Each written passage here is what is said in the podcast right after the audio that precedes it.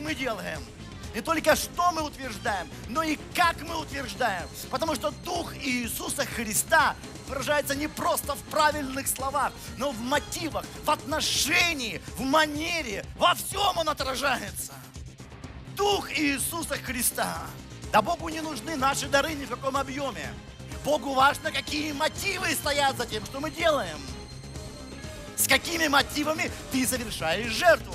С какими мотивами ты совершаешь служение? Бог сначала смотрит на Авеля, а потом на дар его.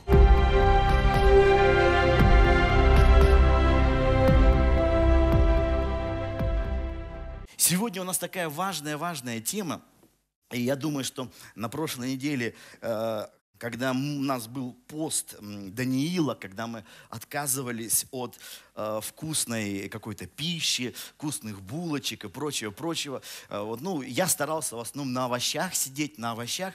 Вот, и э, скажу честно, ну, не, не так много в обычное время проводишь в магазинах около овощного отдела.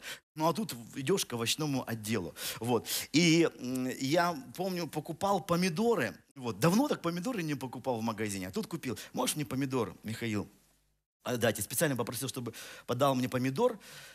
Купили помидор. Вот. И я пришел в один из магазинов нашего города и купил, и, и купил помидоры. Вы знаете, самое первое, что меня удивило, как-то, ну, ну вы же меня простите, я, может, не великий специалист по помидорам, не часто их покупаю. Вот. Но меня удивило, что помидоры сейчас очень красивые. Может быть, скажешь, да где они уже давно красивые. Но я как бы заметил недавно. Вот они такие прям красивые. И вот эти стоят помидоры в магазине, и все прям один к одному, вот, и почему-то они все светятся. Вот я не знаю, чем их натирают или чего, вот это как-то они, они все светятся. И потом я вообще обратил внимание на другие. При, принеси мне. Вот просто я попросил, чтобы заехали по пути в магазин и купили некоторые фрукты, вот овощи. Вот видите, тут болгарский перец, вот купили. Вот. Я думаю, люди примерно моего возраста, ну тем более старше, вы помните, что э, когда мы ходили э, в магазин, вот я помню, в детстве ходили в магазины, покупали яблоки, помидоры, вот вроде бы они как бы были те же самые, но они почему-то так не выглядели. Они не светились. Они не сияли. Вот так вот. А сейчас подходишь, смотришь, помидор светится. Э, перец вообще прямо аж сияет. Да? Видите? То есть, если ты, например, де, э, девушка забыла зеркальце, она даже тут может посмотреться, вот, и... Ну и тут губы видно, вот. То есть он, он, он прямо аж светится, да? Яблоки вообще вот, они такие аж, во-первых, э, сейчас э, часто на яблоках на каждом бирочка. Мне всегда интересно было, вот то, что вот они на каждую яблоко бирочку, насколько это дороже делают яблоки, да? То, что надо напечатать бирочки, надо же их вклеить. Вот. Ну, и они такие все, все светятся. Видите, да? Сияют, сияют. Красивые, сияющие. Вот. То есть, вот мы говорим, что наше время – это время глянца. Но что интересно, это не просто там глянцевые журналы какие-то красивые. Сейчас глянец, он везде, даже в сферу овощей, фруктов проникает. И эти фрукты можно смело назвать глянцевые фрукты. Они такие очень красивые все, с бирочками. Все сияют, все сверкают. Вот, вот прямо вот загляденье. Не фрукты, а какой-то натюрморт сплошной. Вот. Но когда я пришел домой и решил эту помидорину скушать, я ее так разрезал, взял соль, посыпал и стал есть. Вы знаете, ну не то, что она была невкусная, но такое чувство. Вот она, она не была невкусная, но у меня почему-то пришло ощущение, как будто жизни в ней нет. Вот как-то вот помидор есть, а жизни в нем нет. И иногда кушаешь, что такое чувство бывает, когда ешь яблоко. Вот нам взял какую-нибудь книжку, там, вот, или Библию решил, там, Евангелие какую-то Иоанна почитать. Лежишь э, с книжкой, взял яблоко, думаешь, и духовная пища, и физическая. Ну, не знаю, как у вас, у меня так бывает. Вот. И вот кусаешь это яблоко, и такое яблоко глянцевое такое, оно аж сияет. А вот его ешь, ну как-то вот вроде яблоко это есть, а как будто оно, ну то, что говорят, пластмассовое какое-то. То есть оно жуется и хорошо жуется. Раньше, помню, покупали яблоки, бывали яблоки вкусные, а бывали яблоки невкусные. А сейчас они все одинаковые. И помидоры. Вот бывало вкусные помидоры, а бывают невкусные помидоры. А сейчас не бывает невкусных помидоров. Они все какие-то безжизненные все. Все такие одинаковые. И вот как-то смотрел я на этот помидор, смотрел, вот. И я съел один, а второй уже не хотелось почему-то. Я смотрел на него, и вы знаете, у меня такое чувство пришло, что это вот как современный мир. Вот такое чувство, что у производителей этих овощей и фруктов вот главное усилие, как они выглядят. Это вот главное усилие, чтобы они хорошо выглядели. Они не стремятся, чтобы там какие-то были супер-мега вкусные, вот, или еще что-то. Сейчас всякие есть добавки, усилители вкуса, посыпал там. Сейчас приправки. Это раньше мы все солью посыпали, а сейчас всякие приправки. Ты там посыпал, у тебя помидор со вкусом пиццы, там помидор со вкусом укроп. Да, вот всякие есть приправки сейчас. Поэтому как бы они так не заморачиваются сильно на вкусе. Главное, чтобы они хорошо, красиво выглядели. На каждом какая-то такая этикеточка своя красивая. На каждом лейб сделан, да? Вот, вот так вот. А уж что там внутри, а? И вот такое чувство, что наша вот жизнь такая, вот внешне сияющая, все силы уходят на то, чтобы хорошо, позитивно, сияюще выглядеть. А уже как там внутри, ну это, как говорится, мои проблемы, твои проблемы. Не грузи меня своими проблемами, а я не буду на тебя вываливать свои проблемы. И вот встречаются в современном обществе вот эти, вот эти люди, да, вот сияющие, вот, как дела? Хорошо. Слава Богу, аллилуйя. У верующих тоже так же. Как это? Как хорошо все. Здравствуй. Здравствуй. Сияешь? Сияю. Все. А вон там друг наш яблоко. Да, хорошо все. Сияешь? Сияю. Все.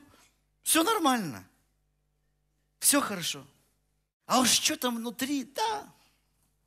Что там внутри? И большая проблема, когда люди, придя в церковь, они думают, что если у них что-то вот снаружи там не хватает какой-то бирочки, какого-то лейбла, здесь в церкви доклеят, подчистят – надрает, и тоже будешь сиять. А в действительности, вот главное, что Бог совершает в церкви, Он меняет нас внутри. Бог производит работу внутри нас. Мы часто приходим к Богу, и наши проблемы, о которых мы молимся, о которых мы ходатайствуем, это как бы, вот, Господи, вот все так сияют, а я что-то не сияю, вот все так блестят, а, всех, а я не блещу. У всех вот такая новая, новая бирочка, вот такая, а у меня какая-то старая уже. И мы хотим, чтобы Бог нас сделал таким, такими, как все. И мы очень огорчены, когда на наши молитвы не приходит такого ответа, когда вот нет такого сияния, вот я же так молился, Господи, вот у нас вот уже почти все на работе как-то поменяли машины, а я все не, не поменял, Господи, что ты меня не благословляешь, как-то вот не сияю я должным образом. Вот у меня там родственники получили какую-то новую квартиру, а я до сих пор не получил новой квартиры. Господи, почему я не получил новой квартиры? Я вообще огорчен, еще полгода, и я ведь уйду. Я вот разочаруюсь в вере в своей. И у нас все время есть какие-то вещи, из-за чего мы на Бога обижены. Мы же ожидаем этого, а это не происходит. И мы думаем, что и церковь должна быть такая очень начищенная, глянцевая, такая яркая, сияющая. А для Бога важно совсем другие вещи. Он не Бог глянца, он Бог глубины, Бог внутренних изменений. И это очень многие люди в церкви не понимают. Поэтому так и обид много, так много разочарований. Мы же чего-то ждем, а это не получается. Мы не знаем, зачем тогда вообще и верить в Господа. И тут проблема не в том, получается, не получается. Проблема в том, что мы вообще не в том направлении движемся. Мы думаем, что чем сильнее мы начищены, чем больше мы сияем, тем более мы счастливы. А это вообще никак не связано. Я на прошлой неделе наткнулся на одну информацию, ну, как бы наткнулся случайно, но я думаю, не случайно наткнулся. Как-то Бог показал мне одну информацию.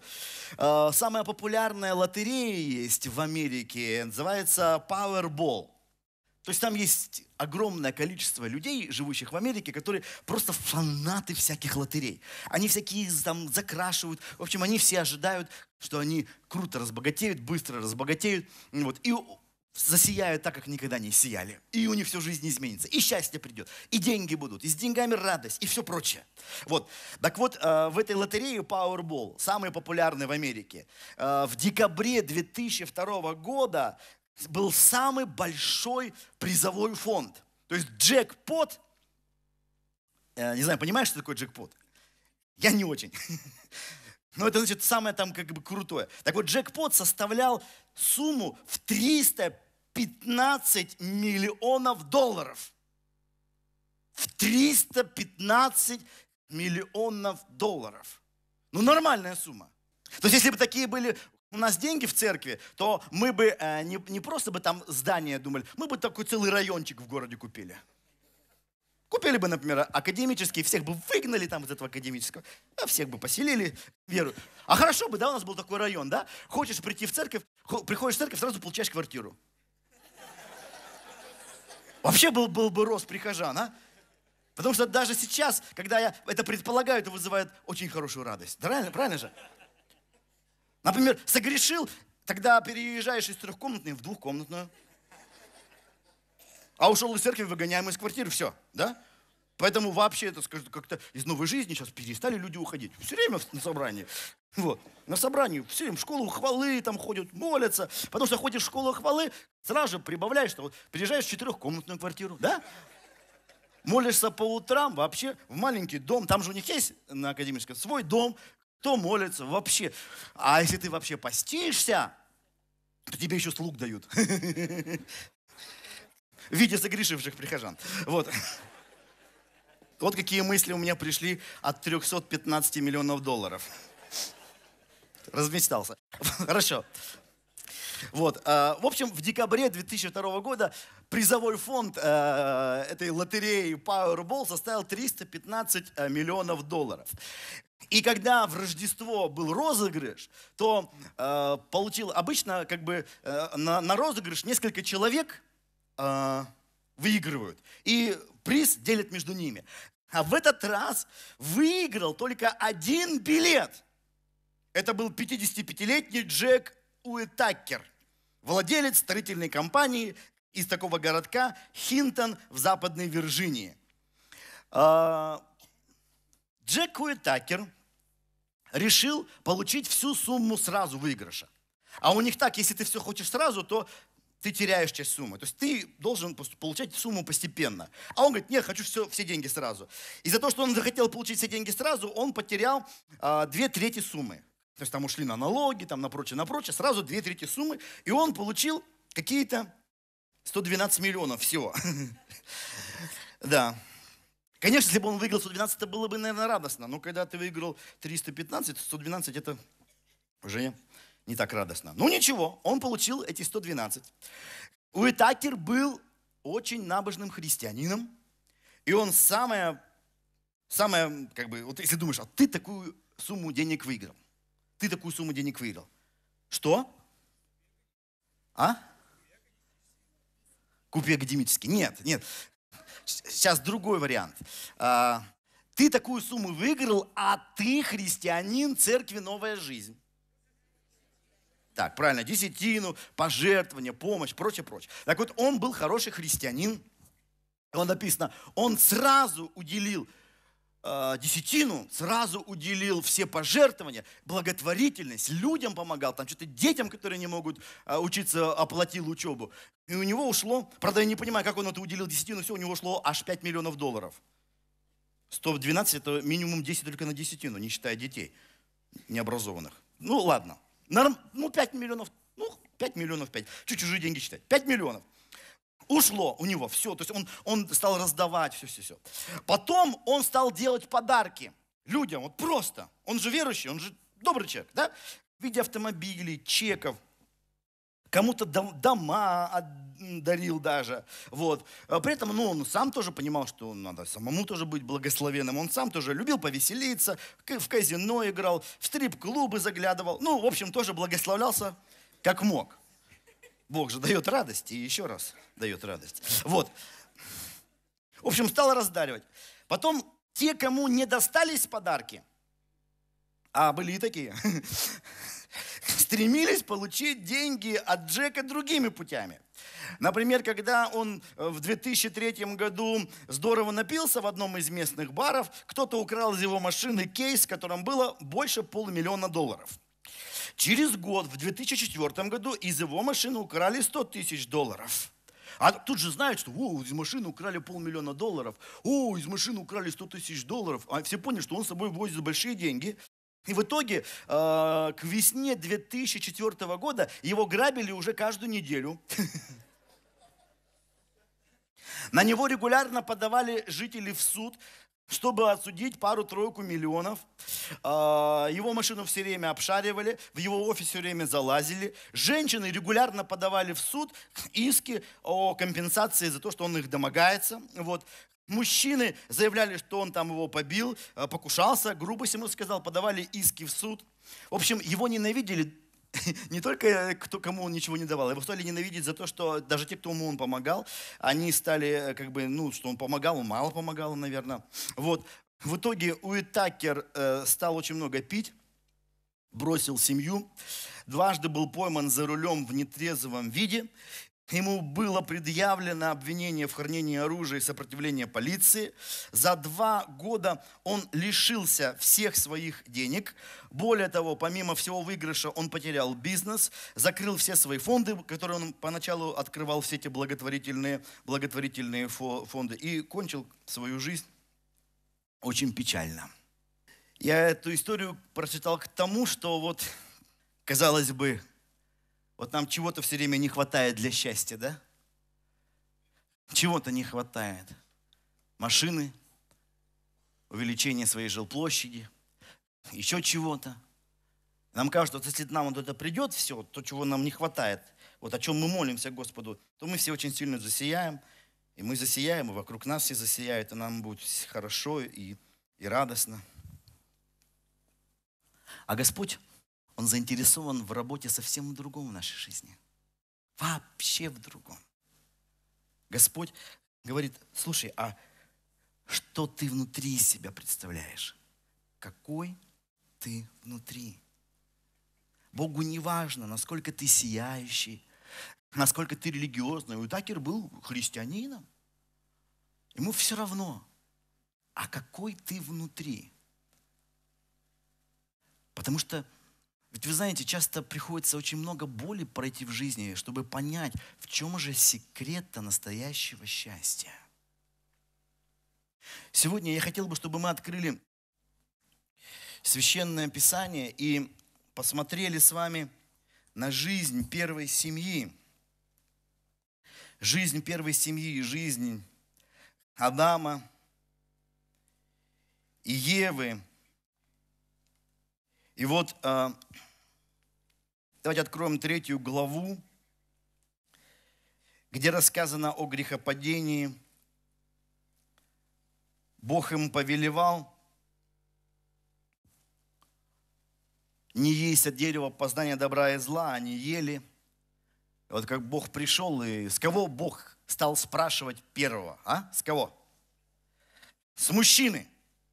Он сказал, Адам, что ты сделал? Мужчина стал ему объяснять, э, когда я был один, Господи, такого не происходило. Я тебя о жене просил? Просил? Нет, не просил. Я тебя просил, Господи, жениться? Ну, тебе было, да, мне было, может быть, одиноко, но о женитьбе речи не шла, да? Более того, если бы во время сна из моего ребра ты сотворил хотя бы несколько женщин, у меня был бы выбор. А так выбора не было, и мне пришлось жениться вот именно на том, кого ты создал. На Еве мне пришлось жениться. Вот, поэтому, Господи, кто во всем виноват? Ты, Господи, и виноват. Бог тогда обращается к жене, да? Бог обращается к жене, говорит, жена, что там ты сделала? Жена тоже начала, так, Господи, я просила, чтобы ты меня поселил в зоопарке жить. Просила? Не просила. То есть я не просила. Тут много животных. Мужа дома нет. Ты, Бог, создал меня. Женщина, я должна разговаривать. Так, Господи? Ты меня такой создал. Я должна разговаривать. Если нет мужа, я должна с кем-то говорить. Я не виновата. Кто это возьми и сотворил, Господи? Ты сотворил, Господи, это возьми. Вот я с ним и разговаривал, Господи. Кто во всем виноват, Господи? Ты во всем и виноват. То есть со змеем Господь даже не стал и разговаривать уже. Он был хитрый, он вообще такую историю наплел, что ой-ой-ой. Вот. Но э, когда Бог говорил о наказании, то вы знаете, всегда, когда Бог говорит даже самые строгие слова, всегда там есть какая-то звездочка надежды. Всегда есть звезда надежды. И вот 15 стих, 3 глава. Смотри, Бог говорит э, уже змею, смотрите, вражду положу между тобой и между женой. И между семенем твоим и между семенем ее. Оно будет поражать тебя в голову, а ты будешь жалить его в пету. Это считается самое первое, э, самое первое э, пророчество о приходе Иисуса Христа. Да, Конечно, мы видим, люди себя повели, ну, недостойным образом. Вот. Хотя, конечно, э, ну, можно понять, можно понять, когда, особенно мои дочки три были маленькие, вот всегда, э, если жду, вдруг в комнате что-то происходит, там, положим, они сидят в комнате там, и, и играют, играют, вот когда они были маленькие, сидели там, что-то играли, и если что-нибудь такое бабах, бабах, бабах, что-нибудь такое, шум, гам, я прибегаю, вот, и что-нибудь такое упало, и что-нибудь такое ценное особо для тебя разбилось, то вот забегаешь, вроде сейчас такое, такое, такой грохот, такое, такое крушение произошло. Все занимаются своим делом. Вот каждый занят. Так. Я говорю, это что? Это кто? Кто это уронил-то все это? Ну и, конечно, начинаешь, как и Бог тоже, с самого главного, со старшего, говорю, Ирин, это что? Папа, это что? Я взрослая самая, я могла разве? Я же знаю, что это нельзя.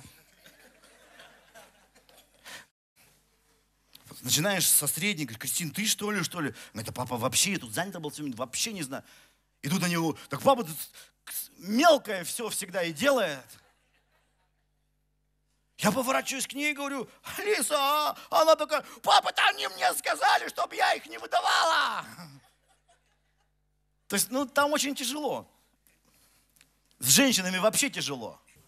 И точно так же и Господь. Вот как? Вот, ну, попробуй разберись. И Бог говорит, и я научился у Бога, так все будете наказаны. И Бог всех наказал.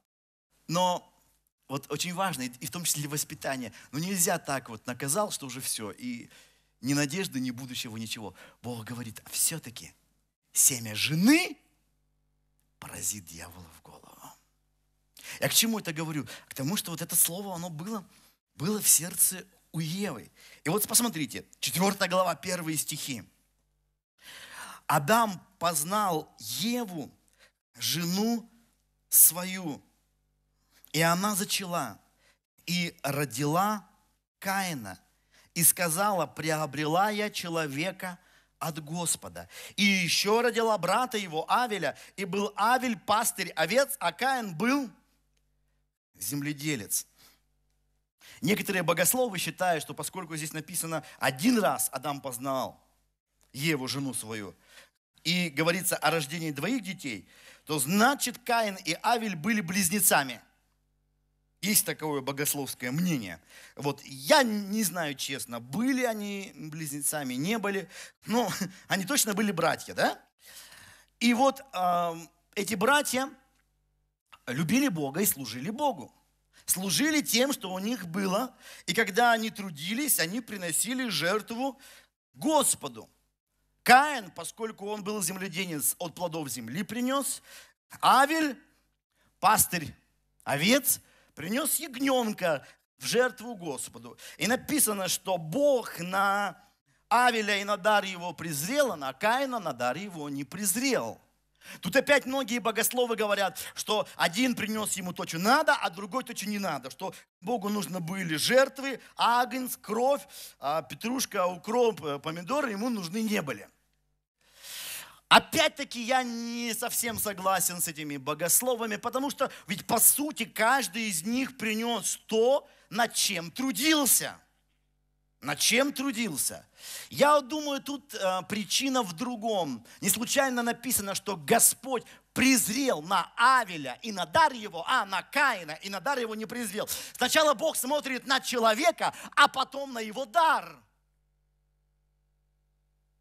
В этом отличается христианство от языческого мышления. Язычники думают, что если Бог не презрел, значит дар нужно сделать какие-то лучше, богаче. Если Бог не помог в охоте, значит, наверное, мы мало ему принесли, надо больше ему принести. Да Богу не нужны наши дары ни в каком объеме. Богу важно, какие мотивы стоят за тем, что мы делаем. С какими мотивами ты совершаешь жертву? С какими мотивами ты совершаешь служение? Бог сначала смотрит на Авеля, а потом на дар его. Что-то было в сердце Каина. И потом показано, что то, что-то было в его сердце, вылилось в том, что он стал ненавидеть своего брата за то, что Бог его благословил, а Каина не благословил. И мы видим с вами, что самая первая вражда и самое первое убийство в истории человечества произошли по мотивам религиозным. Казалось бы, вера в Бога, которая должна приносить радость, мир и единство, почему-то в истории человечества приносит боль, ненависть и убийство. Это было тогда, это происходит сегодня. Я думаю, причина та, с чего мы начали. Мало просто начистить себя внешне, религиозным каким-то лаком или каким-нибудь религиозным парафином все это сделать, что вот сияющий, благословенный Дитя Божье. Внутри поэтому не изменится. Не случайно Иисус однажды сказал своим ученикам, не знаете, какого вы духа. Никакой вы веры, никакой вы деноминации, никаких вы внешних убеждений. Не знаете, какого вы духа. Бог желает изнутри нас менять. Не случайно наш э, знаменитый мыслитель Григорий Померанц, он он неоднократно, неоднократно утверждал, что дьявол начинается с пены на губах ангела. Важно, как он говорил, не просто э, тема полемики, не только содержание полемики, но и стиль полемики. Мы не просто что-то делаем, но важно, как мы это делаем. И когда э, иезуиты в свое время утверждали, что цель оправдывает средства, и шли не разбирая дороги, то в итоге зашли не туда, куда хотели – Важно не только, что мы делаем, но и как мы делаем. Не только что мы утверждаем, но и как мы утверждаем. Потому что Дух Иисуса Христа выражается не просто в правильных словах, но в мотивах, в отношении, в манере, во всем Он отражается. Дух Иисуса Христа. Мы часто думаем, как вот это все выглядит, как это выглядит. А для Бога важно внутри. Если там внутри у тебя познание, ну все равно, что у тебя там наклейка лучшей там церкви мира, самое, вот, самое мощное движение, там, там какое-нибудь там новая жизнь, новое поколение, слово жизни, там посольство Божье. Вот всевозможные вот эти этикетки, которые нам кажутся, дают знак качества. Вот сделано в Испании, там, сделано в Америке, сделано в Китае. Богу важно внутри-то что? Не пряча за каким-то сортом или за какими-то табличками или за блестящей внешностью. Внутри-то что у тебя? Иначе будет, как вот в этом э, нашем стихотворении, которое я в последнее время частенько у нас цитирую, да, на исходе века взял и не спроверг. Злого человека – добрый человек. Из гранатомета – жах, и все дела. Стало быть, добро-то посильнее зла. Вот это вот, когда ты думаешь ради права дела, жах его, жах и все дела. Так всех. Из гранатомета. Всех бесов, всех демонов, как пух, и мы сразу представляем, знаешь, как добро и зло, как, как два боксера. Просто мы так в сиянии, они в фатьме такие. И мы так раз, раз, раз, ради силы добра, как о, баба! И тело так прямо падает в него там. А мы такие. И все ангелы. И Бог такой. И ты Господу и на небо так и бежишь. Подбегаешь к Иисусу. И он такой берет и золотую медаль. Сочи 2014.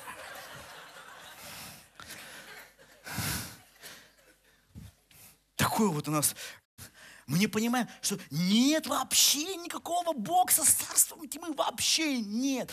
Потому что у нас вообще другое оружие. Это не то, что дьявол приходит, что на пистолетах или на, на саблях. У нас другое оружие вообще.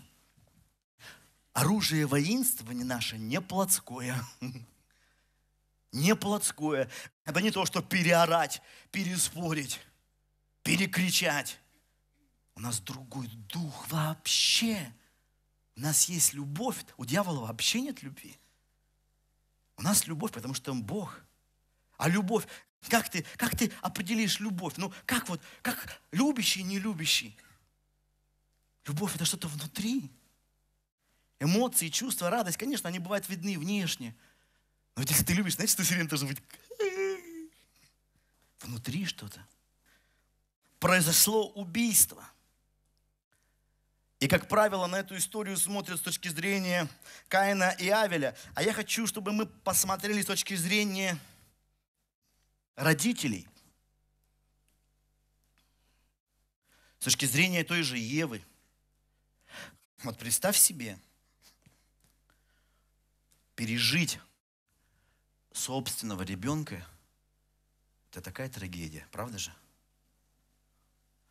А когда твой ребенок убит, а когда твой ребенок не просто убит, а убит родным братом, другим твоим сыном. Как? То есть вот вы, вы представьте себе ее состояние. Но самое, наверное, главное, слово, которое Бог сказал, что твое семя, жена, поросит дьявола в голову. Значит, получается, обещание Божье не исполнится – Какое семя мое? Кого поразит? Один мой сын убит, а другой вечный скиталец. Кто будет кого поражать?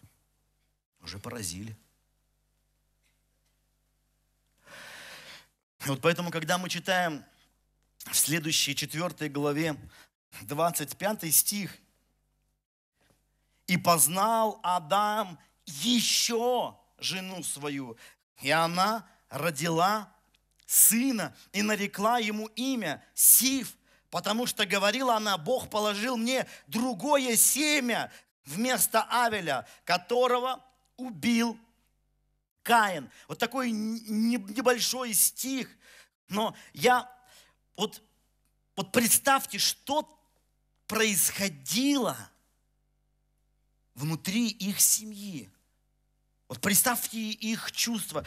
Вот если ты что-то пережил, и это заканчивается трагедией, и, или это заканчивается болью, то ты не хочешь пережить это еще раз, правда же?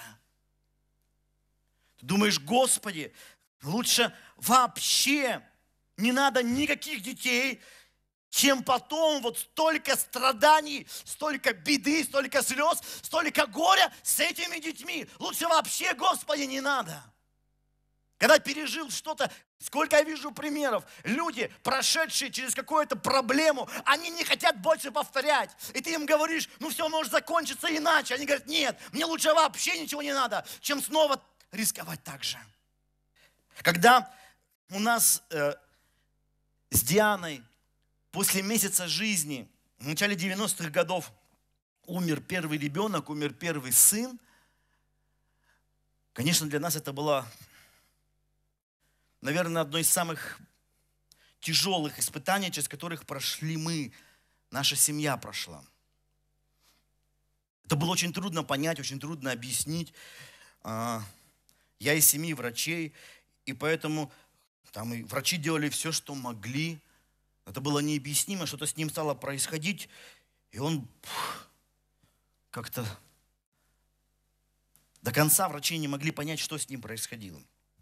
Мы в эти дни молились. Я брал пост, я ходатайствовал, чтобы чудо совершилось. И когда все закончилось смертью, я, я, конечно, был очень обескуражен, я не понимал, что происходит.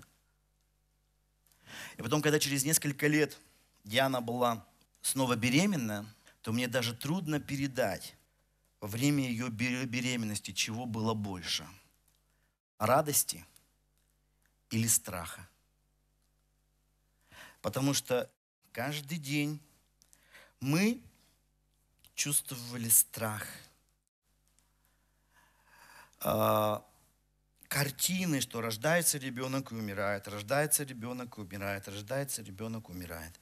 То есть это, это постоянно, как навязчивая мысль, преследовала каждый день, каждый день. И каждый день когда мы возлагали руки э, Диане на живот и молились, благословляли плод чрева, молились, то во время этой молитвы я даже не столько благословлял, сколько боролся со страхом внутри себя. Потому что, Господи, зачем? Лучше вообще ничего, лучше вообще не надо ничего, чем вот такое горе такую, такую трагедию пережить в жизни. Лучше вообще ничего не надо. вот этот страх, боязнь. У Дианы было откровение, такое слово, которое Бог дал нам, что вы будете наслаждаться родительской жизнью, родительским счастьем, наслаждаться вот этими отношениями. И думаешь, Господи, какое там наслаждаться? Мы ну, не могли, думаешь, Бог, нам не надо этого счастья родительского, нам вообще не надо ничего вот этого, лишь бы больно не было. Снова так больно, как было, потому что так было больно, как мне, наверное, ну я не знаю, когда было так в жизни больно. Я это рассказываю к тому, что вот за этими словами и познал Адам еще очень много скрыто – Думаешь, лучше, Господи, вообще не надо никакой близости и не нужно никакого познания, если все так заканчивается.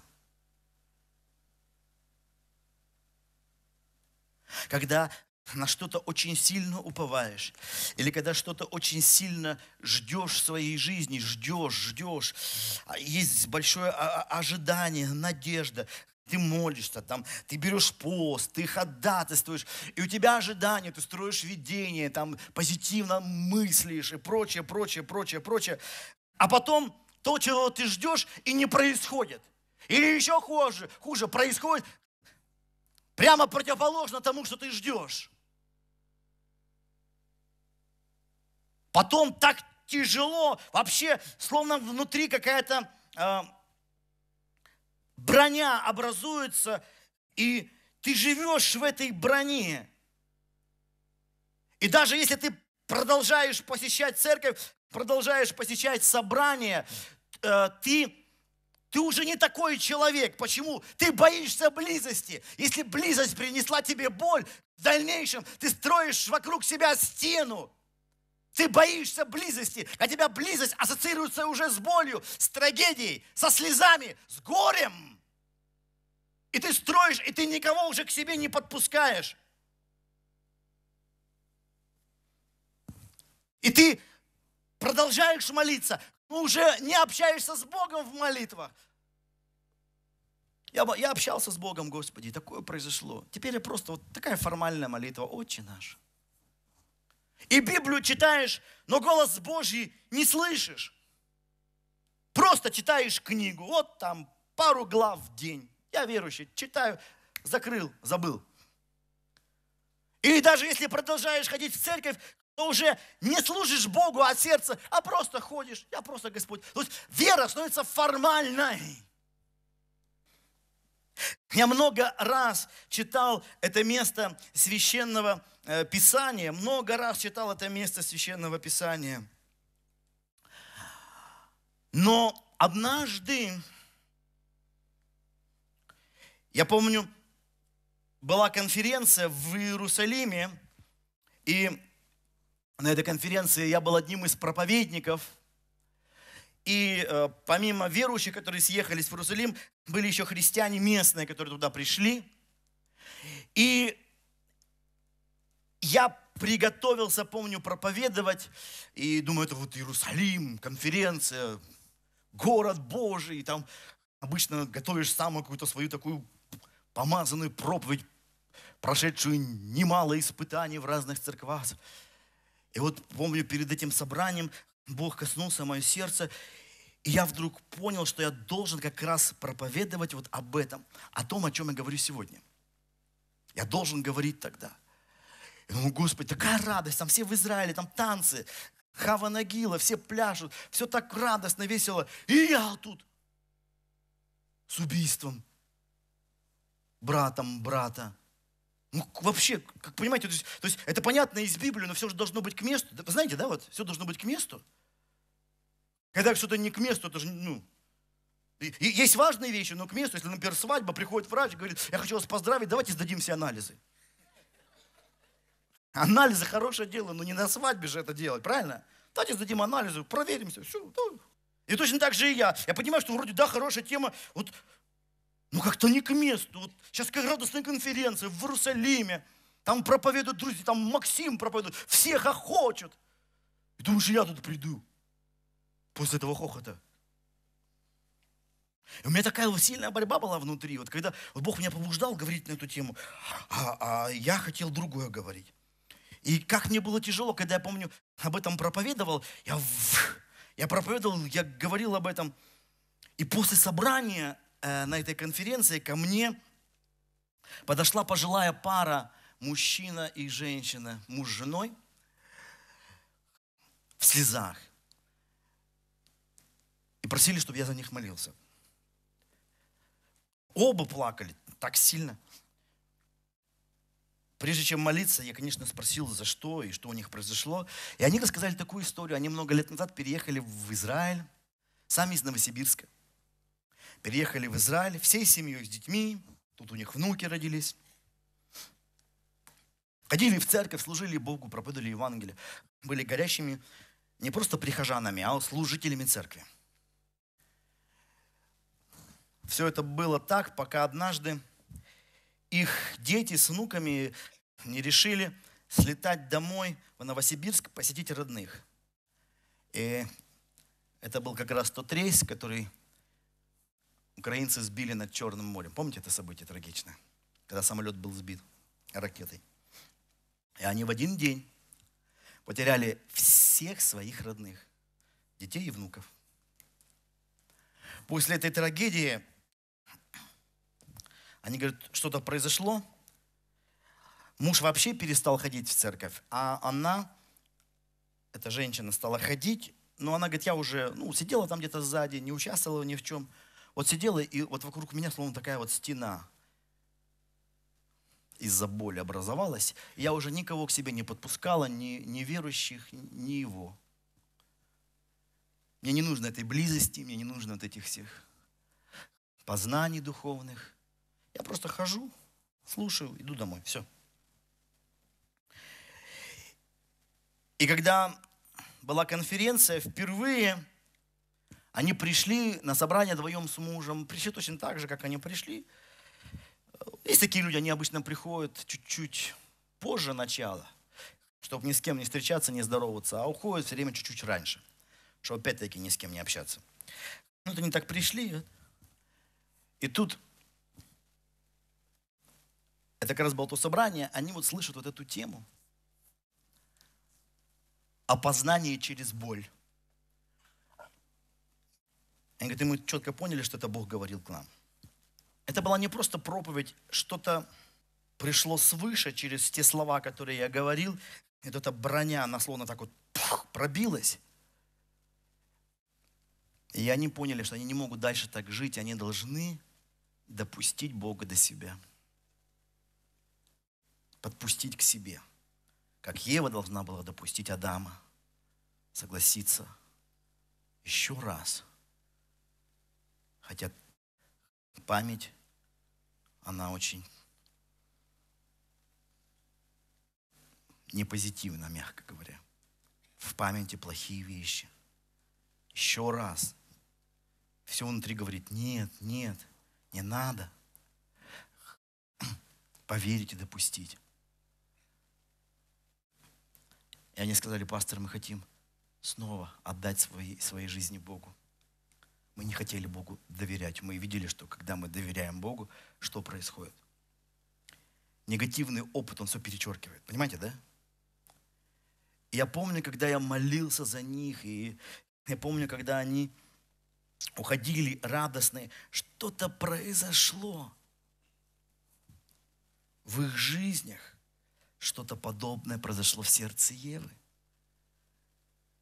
И что удивительно, я помню, когда э, это было собрание, то была онлайн-трансляция в разные, ну, через телевидение, в разные страны, через спутник. И я спустя уже, по-моему, год или два был на другой конференции уже в Германии. И в Германии тоже проповедовал, и после собрания ко мне подходит мужчина с девочкой и говорят, пастор, а, вы помните, много лет назад вы проповедовали в Израиле вот о Еве, пережившей гибель детей. Я говорю, да, помню. Говорит, представляете, они с женой ждали ребенка, тоже жена была беременна, были верующими, христианами, служили в церкви. И во время родов жена погибла, ребенок погиб, а старшая девочка только осталась. И это, говорит, было такое потрясение, говорит, я ничего не мог понять, это такой а, ожидаемый был ребенок, мы так были настроены, я Бога не мог понять. Как я могу Богу доверять? Я же Ему доверял, и я не вижу ничего хорошего, никакого блага в том, что произошло. И они вообще перестали ходить в церковь. Они говорят, только мы изредка иногда включали христианское телевидение и смотрели, ну, обычно, говорит, долго я не смотрел. Вот однажды, говорит, мы включили телевизор, и тоже там листали каналы, и там был христианский канал. Говорит, я говорит, видел тебя, говорит, а он говорит, как-то вот мне не очень нравились твои проповеди, потому что ты мне казался всегда слишком радостным, таким каким-то вот, вот как-то нежизненным. А радостный так, что аж нежизненный. Какой-то, говорит, и я, говорит, смотрю, вот, ну и вижу, вижу тебя. А обычно люди смотрят кого? Либо кто им нравится, либо кто не нравится. Вот. Я иногда люблю, например, посмотреть Жириновского. Он так не, не нравится, что даже интересно. А он говорит, я смотрю, говорю, ой, думаю, опять этот радостный проповедник, что-то он опять что-то такое будет руками махать, кричать что-нибудь. Сижу, смотрю. И это была трансляция того собрания с Израиля, с Иерусалимской конференции. И он говорит, я говорит, сидел, говорит, и Такое чувство, что, говорит, Дух Божий пробил какую-то броню в моем сердце. В конце проповеди что-то произошло, говорит. Я плакал, говорит, потом. Вернулся в церковь, вернулся в служение. И он пришел и говорит, пастор, благослови. Вот мы остались с дочкой, благослови нас. Помолись за нас. То есть подобных случаев у нас в жизни происходит немало – когда мы ожидаем, открыты для Бога, горим верой. И удар такой. И ты закрываешься, говоришь, все. Если даже остаешься в церкви, то словно тебя подменили. Видели таких людей? Они остаются в церкви, а их словно подменили. Они другие. Они закрыты. Они могут причем улыбаться, но вот как вот эти фрукты, да, вот эти яркие такие, да, слава Богу, как дела? Да не приставай, аминь. Все. И пошел домой. Закрылся и пошел домой. Внешне все как бы аллилуйя. А как внутри, не твое дело. Как внутри, не твое дело. Так вот все в жизни. Когда в конце концов у них родился сын, сын Сив. Смотрите, в пятой главе книги «Бытие»,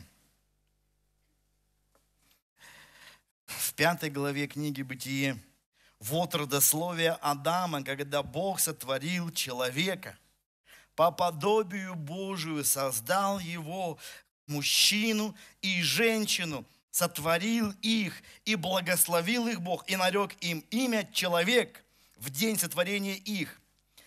Адам жил 130 лет. 130 лет и родил сына по подобию своему, по образу своему, и нарек ему имя Сиф.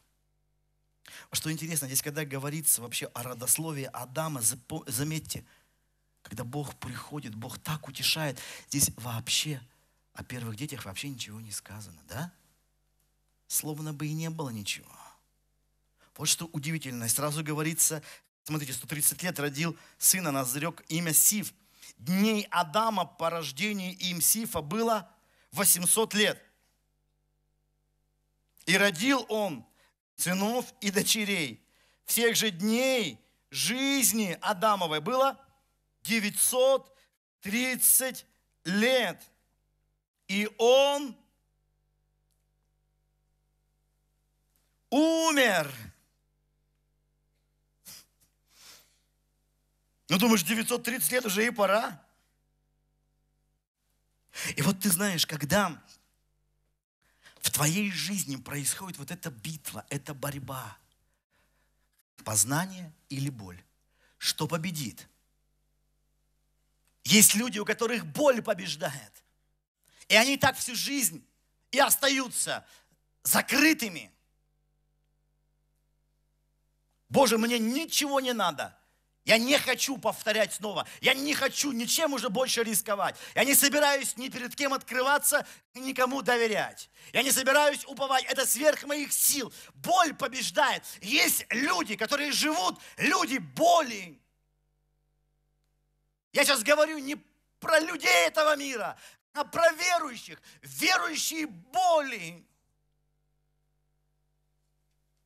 я думаю, что Конечно, безусловно, если они верующие, они идут на небо. Но всю жизнь прожить, жизнь боли, это же ужасно. То, что хочет сделать дьявол. Однажды сбить тебя, остановить тебя. И даже если ты остаешься в церкви, чтобы ты перестал быть горящим. Но с другой стороны есть познание. Когда Бог снова стучится в твое сердце и говорит, открой сердце – Страшно открывать. Ты не хочешь открывать это сердце. Доверься мне. Господи, да как? Я же доверял. Полагайся на меня. Ну почему это произошло? Ты много не понимаешь. Ты много не понимаешь. Поэтому есть в Библии э, удивительные слова апостола Павла в послании к римлянам. Павел говорит, любящим Бога, призванным по Его изволению, все содействует ко благу. Вы знаете, вот э, это то, что мы принимаем чисто верой, а не умом, потому что умом это понять невозможно. Что значит все? Все хорошее? Нет, не все хорошее, а вообще любящим Бога, призванным по Его изволению, все содействует ко благу, все, не только хорошее, все. А Бог знает, что говорит. Если все, значит все. В моей жизни есть что-то, чего я не хотел бы видеть в своей жизни. Боже, а как с этим? Что хорошего? Есть многие вещи, я понять не могу. Но даже если ты не понимаешь, в этом есть принцип веры. Если бы мы все понимали, зачем верить, а? В этом и есть вера. Ты доверяешь, даже если это выше твоего разумения. Выше твоего понимания. Я когда сегодня смотрю назад, я кое-что начинаю понимать. Я не скажу, что я все понимаю, но кое-что мне становится понятным. Не случайно в Священном Писании говорится, что боль способна изменить человека изнутри. Это один из современных переводов книги «Притч».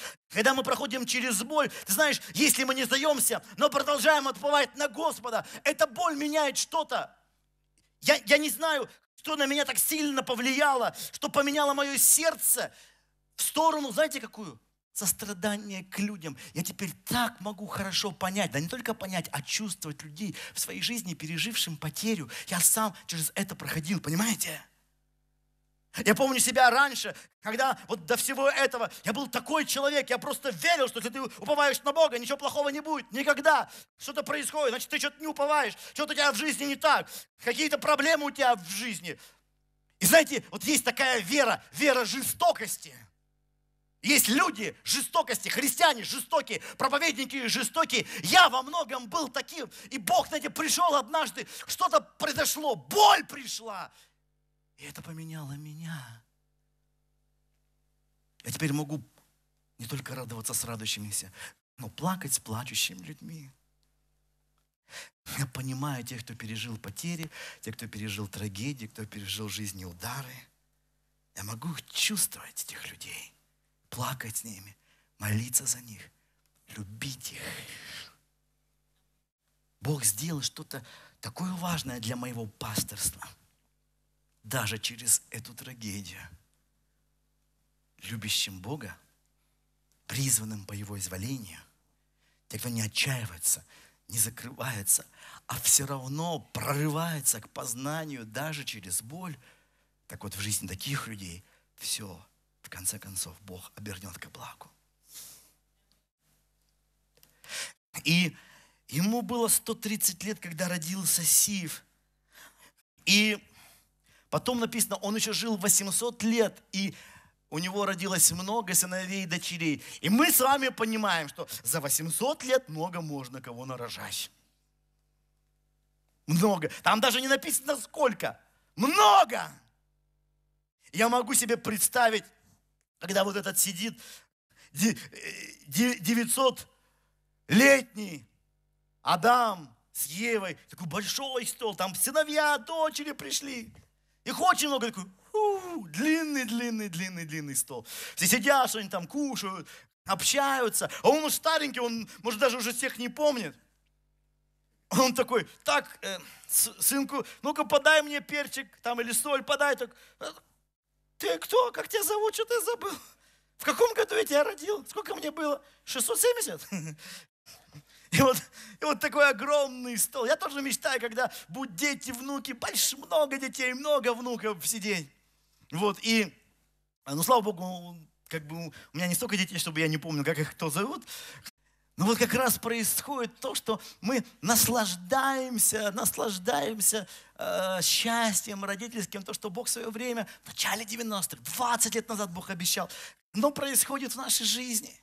Столько всего вещей Бог научил нас через детей, столько там разных примеров, я помню, столько всяких картинок, когда, когда помню, у нас э, мы, мы ждали вторую дочку, и все так радовались, а нашей старшей было тогда два года, Ирине, и ну, тоже, ну, как бы все ждут ляльку, это же как кукла, да, а рождается не, не кукла, а настоящий ребенок, и вдруг старшая стала замечать, что та любовь, которая была раньше только ей, только ей, теперь не только ей, а даже большая часть заботы сейчас другой – она-то ожидала игрушку, а тут смотришь, там все, ой, там как ваша маленькая, все, приходят родственники, ой, как там малышка. Раньше всегда все шли к ней, а теперь мимо нее какой-то малышки.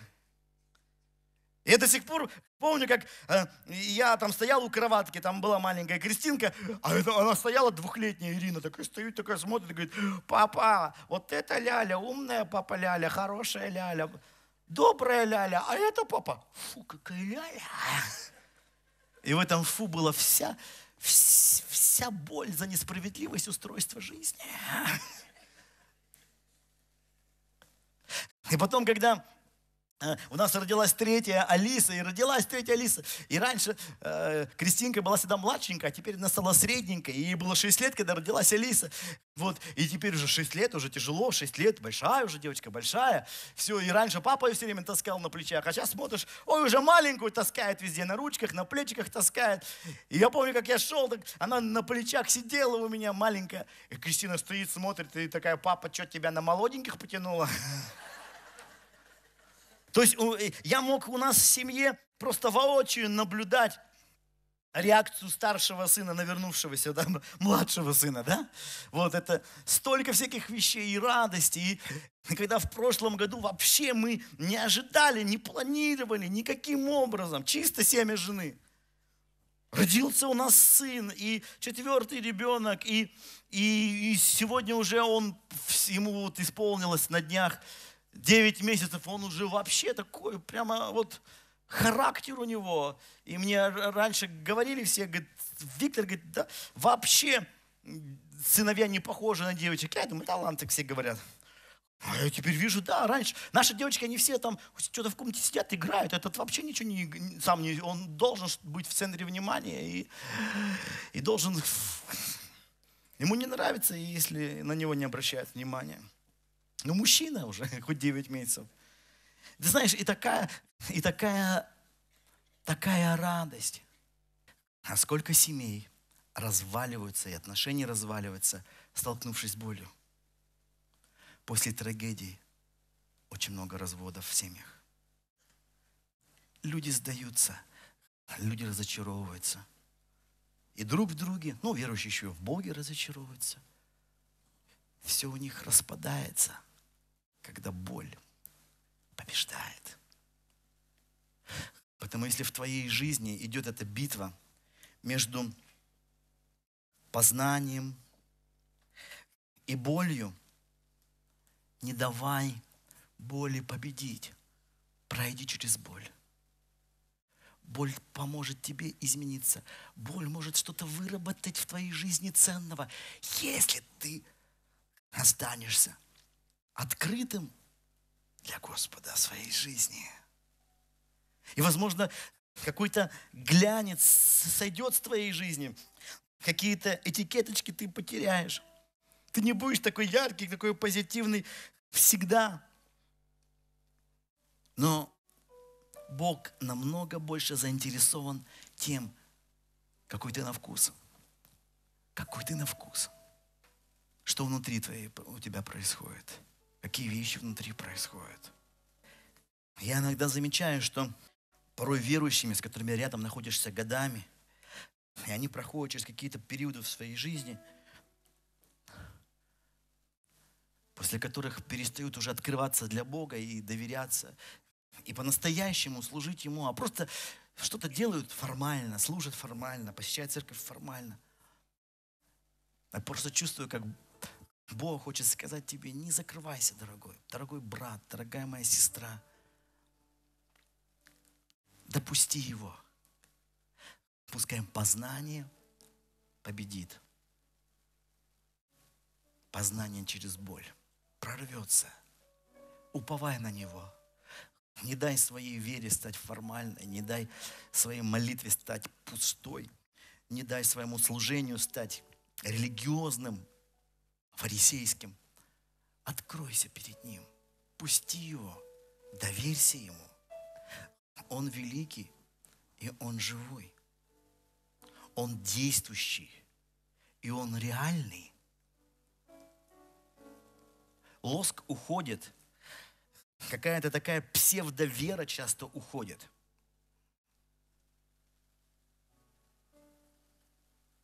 И ты начинаешь многое понимать. Когда нет вот этого познания, тогда и происходит вот эта ненавидящая религия. Когда люди думают, что это ангел, но с пеной на губах это уже без. Когда люди думают, что у них правильное учение, а дух уже неправильный. Когда они с Иисусом на устах, а с дьяволом в сердце начинают. Ненавидящие, черствые, закрытые, агрессивные. К сожалению, нередко именно таким христианство предстает в современном мире. Но мы с вами не так познали Христа. Бог призывает нас к другому. Давайте пойдем глубже. Давайте не дадим боли победить, не сделать нас черствыми, не дадим боли сделать нас холодными, сделать нас такими дистанцированными ото всех. Пройдя через это, сохрани и даже более того, приумножь познание. Откройся перед Ним. Кому-то из вас нужно открыться сейчас, как никогда. Ты уже столько время был для Бога закрыт. Я не знаю из-за чего. Если ты продолжаешь любить Бога и идти в Его призвании, все будет ко благу. А если ты охладеешь любви и оставишь призвание, все будет козлу в твоей жизни. Только любящим Бога, призванным по Его изволению, кто не сдается, не отчаивается, вот таким людям все содействует ко благу. Я хочу все-таки прочитать это. Вот это притча 20.30. Смотрите. В синодальном переводе так сказано. Раны от побоев, врачевство против зла и удары, проникающие во внутренности чрева. А в современном переводе написано, боль способна изменить человека изнутри. То есть здесь вот рана от побоев, врачевство против зла. То есть раны врачуют. Боль исцеляет, изменяет. Пережив сильную боль, ты не будешь таким, как прежде. Это тебя меняет навсегда. Но изменение может быть разным. Ты станешь или более скептичным, или циником, или более глубоким человеком. Каким станешь ты, пережив боль? После смерти нашего первенца мы уже никогда не были такими, как раньше. Мы стали понимать горе людей, беды людей, чувствовать и служить. Почему? Потому что мы не оставили любовь Божью, а любящим Бога все. Тот, кто не сдается, но продолжает идти в призвании, таким людям все содействует во благо. Даже раны от побоев будут врачевать тебя от зла. Менять тебя в лучшую сторону. Боль будет менять тебя изнутри.